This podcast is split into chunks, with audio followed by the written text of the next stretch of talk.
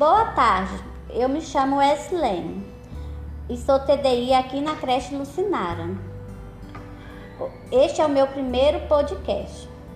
O ensino híbrido é uma das maiores tendências da educação no século XXI, que promove uma mistura entre o ensino presencial e propostas de ensino online, ou seja, integrando a educação à tecnologia, que já permeia tantos aspectos da vida do estudante.